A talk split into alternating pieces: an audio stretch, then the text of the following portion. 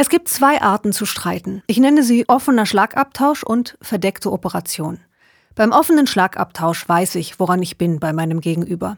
Bei der verdeckten Operation kann es sein, dass ich gar nicht weiß, wie mir geschieht.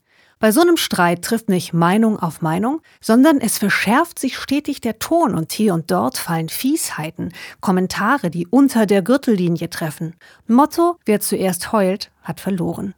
So eine verdeckte Operation finde ich fies und unausstehlich. Bei dieser Art zu streiten geht es nur darum, zu gewinnen und den anderen am Vorwärtskommen zu hindern. Ich bitte euch, wenn es schon ein Streit sein muss, dann doch wenigstens so, dass alle wissen, woran sie sind. Klare Ansagen, klare Aussagen. Wenn die Argumente klar sind, können Menschen dazu Position beziehen, was im Streit hoffentlich bedeutet, tief durchatmen, Nachdenken, beten vielleicht und dann mit Verstand antworten. Weisheit macht vernünftige Leute, heißt's mal in der Bibel. Und es kann vorkommen, dass Position beziehen heißt, den Streit verweigern. Ein Rat, den ein Christ namens Paulus in der Bibel einem gewissen Timotheus gibt. Auf unsinnige und dumme Diskussionen lass dich nicht ein. Ich wünsche euch für eure Herausforderungen friedliche Lösungen. Und wenn ihr doch streitet, dann wünsche ich euch Weisheit und Argumente.